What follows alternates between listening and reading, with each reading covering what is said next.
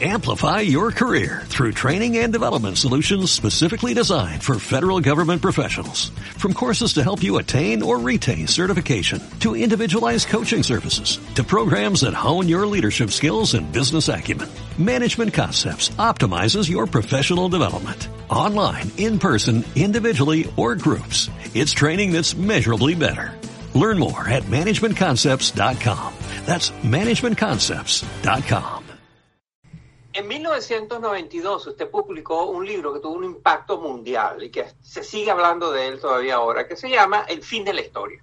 Ahí usted, por supuesto, no argumenta que termina la historia, sino que termina una manera de pensar sobre el mundo y que se establece la clara preferencia de la humanidad por mercados y democracia. Visto lo que está sucediendo hoy en día, ¿usted no cree que la democracia, en vez de haberse fortalecido, se ha debilitado y que las democracias están en peligro? Uh, yes, I do. I... Sí, creo que sí. Ahora mismo estamos en un momento difícil, puesto que hemos visto un alza en el autoritarismo de Rusia y China y el auge del populismo en la mayoría de democracias establecidas como el Reino Unido o los Estados Unidos. No estoy seguro si eventualmente regresaremos a una tendencia de crecimiento democrático o si esto será algo mucho más serio, donde dejemos de ver la democracia como el modelo dominante en el mundo. ¿Cuáles cree usted que son las principales fuerzas que están socavando la democracia alrededor del mundo? Creo que hay varias fuerzas. Una de ellas es el crecimiento de otros poderes mundiales. Hubo un periodo inusual entre 1989 y la crisis financiera de 2008, durante el cual Estados Unidos era, por mucho, el país dominante en términos culturales, económicos y políticos. Lo que ha pasado es que China, Rusia, la Unión Europea y otros lugares se han vuelto centros de poder. Otro factor es la globalización. Creo que la liberalización de la economía mundial ha ido demasiado lejos. Hay demasiada interdependencia y demasiada gente cruzando fronteras. Y creo que gran parte del populismo que estamos viendo es resultado directo del hecho de que a medida que el mundo se estaba haciendo más rico en términos generales, mucha gente se estaba quedando atrás y eso generó mucho resentimiento. Y finalmente la tecnología. Vivimos en un mundo en el que cualquiera puede decir lo que sea y eso ha deteriorado una base de hechos y de conocimientos comunes de los cuales depende la democracia. Este fragmento que acabamos de escuchar está extraído de la entrevista que le hizo Moisés Naim al brillante teórico político Francis Fukuyama, que había encabezado una ola de pensamiento que postulaba que habíamos llegado al final de una disputa histórica entre sistemas democráticos y sus antítesis, compuestas por formas de autoritarismo de distinto signo que iban desde los totalitarismos a los regímenes despóticos. Esta idea fue plasmada por Fukuyama en 1992, teniendo aún presentes la caída del muro de Berlín y la disolución de la Unión de Repúblicas Socialistas Soviéticas, que, además, estaba en plena transición en múltiples de sus repúblicas y en particular en Rusia, que además también trataba de adoptar una economía de mercado. Ahora que han pasado 30 años, hemos visto girar el péndulo en varias direcciones diferentes a la que describió Fukuyama, y cabe preguntarse qué pasará en un futuro próximo con los que aún son los regímenes políticos dominantes, las democracias representativas. ¿Qué va a pasar con ellas? ¿Son modelos en crisis o solo son alarmistas las voces que apuntan a un inminente fin de las democracias? Bienvenidos a Imperium Veritatis. Si no os habíais dado cuenta todavía, la democracia no funciona. En este vídeo os voy a explicar algunas cosas que o bien no os enseñan en el colegio, o bien en el colegio os enseñaron tan mal que ni siquiera os acordáis de ellas. Aunque vais a ver aquí hoy, no es nada de lo típico políticamente correcto, ni lo clásico de la información falsa que te dice la gente tratando de poner la democracia como un maravilloso sistema que va a algún lado. O sea que no es, jamás lo ha sido y nunca lo será. Para vosotros la democracia es un dogma. Sea, vosotros consideráis que la democracia es el fin de la historia y que después de la democracia no puede haber nada. no sé si viviremos todos nosotros lo suficiente como para darnos cuenta de que la democracia es una pérdida de, es una pérdida de tiempo. Ahora, es cierto que en esta pérdida de tiempo las vidas humanas aparentemente y solo aparentemente valen más que en cualquier otro régimen gubernamental. Pero esto es una mera apariencia, en realidad, es una mera apariencia, porque hay vidas humanas que valen más que otras, según quien gobierne, según quien juzgue y según quien ejerza la presión social.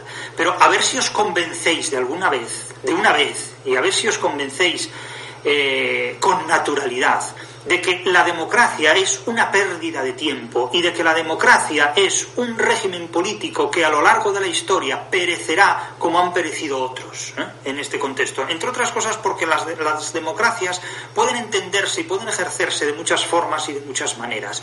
Y la democracia en la que actualmente nos encontramos, que es la democracia posmoderna, que es una democracia completamente emulsionada y adulterada por el protestantismo en, en casi todas sus facetas y en casi todas sus dimensiones, no podrá sobrevivir durante muchas décadas. Eso, eso es evidente. Y ¿sabes lo que te digo? Que ni falta que hace, porque para los logros que ha conseguido la democracia en España en los últimos 40 años, no sabemos qué sería mejor, si el concilio de Trento o la actitud de Don Quijote, volverse loco cuanto antes. Cualquiera que escuche a estos críticos de la democracia podría preguntarse cómo es posible que las tengamos aún hoy en día, teniendo en cuenta que son sistemas tan malos. Y es más, al observar las dinámicas en las redes sociales de críticas hacia estos sistemas políticos, y bueno, habiendo entre ellas algunas más inteligentes, otras críticas menos inteligentes, daría la impresión de que su caída es inevitable en el, en el corto plazo. Y tal vez vaya a ser así, a grosso modo, existen eh, dos teorías sobre cómo los sistemas políticos van cambiando a lo largo del tiempo y se supone que las democracias no van a escapar a ellas. La primera de estas teorías es la conocida como cíclica y sostiene que los sistemas políticos desplazan a otros anteriores degenerados. Un ejemplo de esta idea es la que nos ofrece Montesquieu en las cartas persas, y en la que describe que los distintos regímenes políticos van evolucionando de virtuosos a degenerados, y cuando llegan a este punto cambian a otro de diferente naturaleza y tamaño. De este modo, imaginemos que partimos de la idea de la monarquía original de John Locke.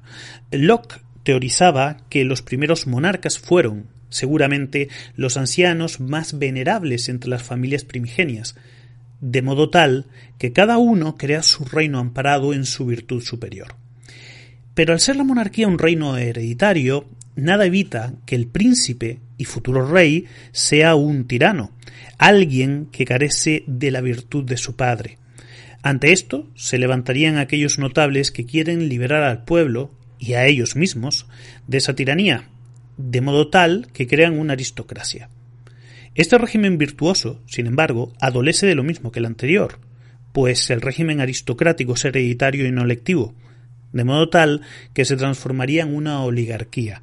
Ante ello, el pueblo se terminaría hartando y en defensa de los derechos pisoteados por los oligarcas, se levantan, derrotan a los mismos y crean una república con una forma de gobierno democrática.